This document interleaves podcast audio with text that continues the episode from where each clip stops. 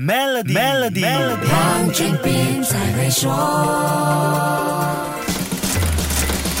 你好，我是黄俊斌。想要进入穆斯林消费市场，除了食品和金融产品讲究符合回教教义，美妆产品也同样需要获得清真认证。不知道你有没有留意到，我国近期出现好几位在网络上很有话题的网红，他们都是拥有本身美妆事业的企业网红。其实，马来西亚已经出现不少成绩不俗的清真认证美妆品牌，他们在社交媒体上拥有大量的粉丝，这跟蓬勃的回教消费市场有关。马来西亚对清真美妆产品的消费量也。是推动因素。根据二零二二年全球回教经济状况报告，马来西亚是二零二一年第五大清真美妆产品的消费国，市场规模达到三十六亿美元。排在前面四名的分别是市场规模六十三亿美元的印度，有四十七亿美元消费市场的印尼，四十亿美元消费市场的孟加拉和市场规模三十七亿美元的俄罗斯。在二零二零年，出口最多清真美妆产品到回教合作组织 OIC 的五个国家分别。也是取得十九亿美元出口额的法国，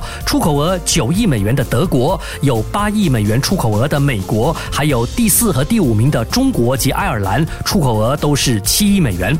这份全球回教消费报告估计，全球穆斯林在美妆产品的消费在二零二二年会增加百分之七点五，达到七百五十亿美元的水平。